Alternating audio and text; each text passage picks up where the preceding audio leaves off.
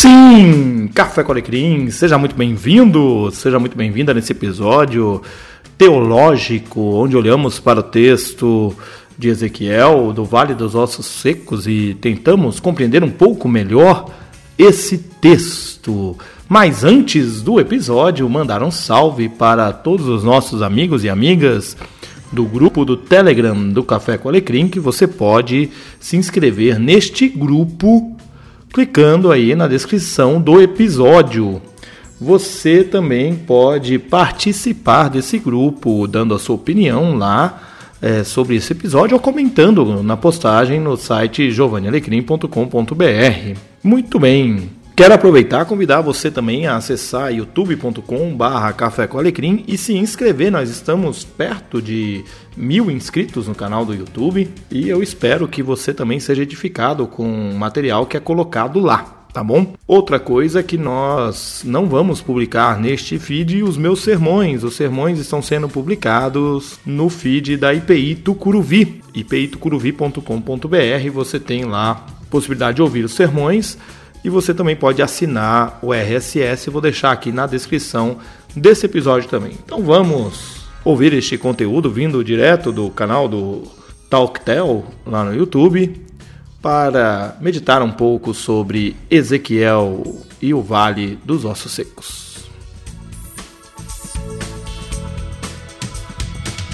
Olá, eu espero que esteja tudo bem com você e a gente continua por aqui falando em teologia e eu quero falar com você hoje sobre o texto de Ezequiel 37, de 1 a 14. Trata-se do texto do Vale dos Ossos Secos. Essa é uma das passagens mais conhecidas de Ezequiel.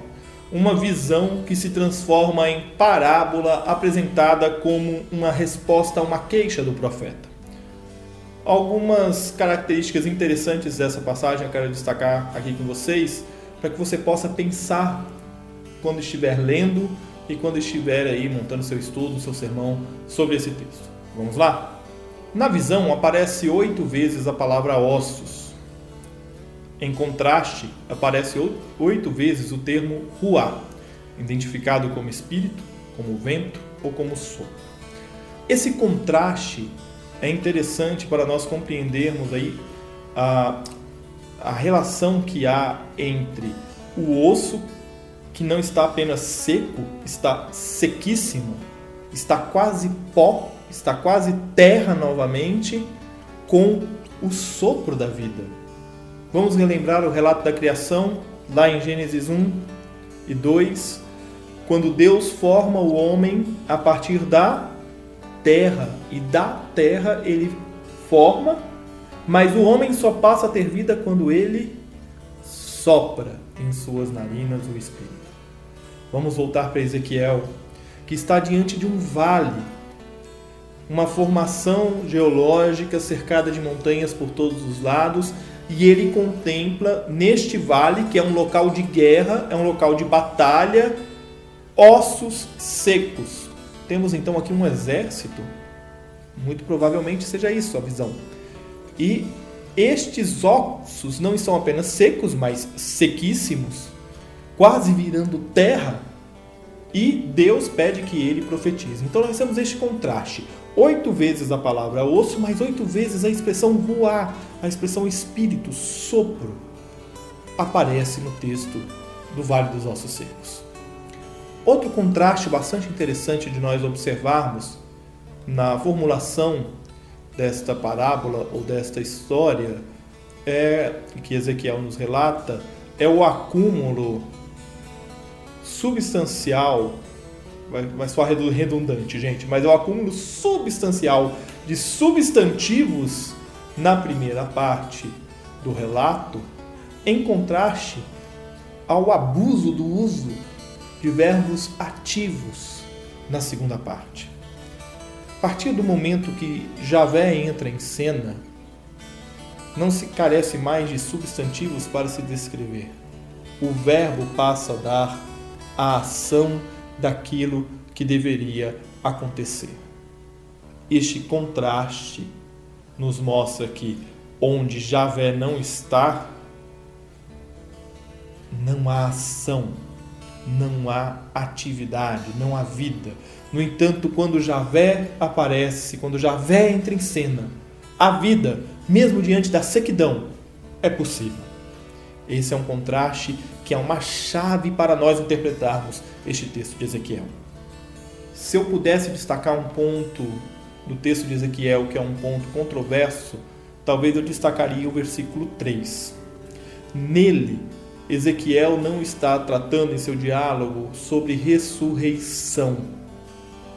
É, nada no texto profético de Ezequiel nos leva a crer que o profeta acreditasse na ressurreição.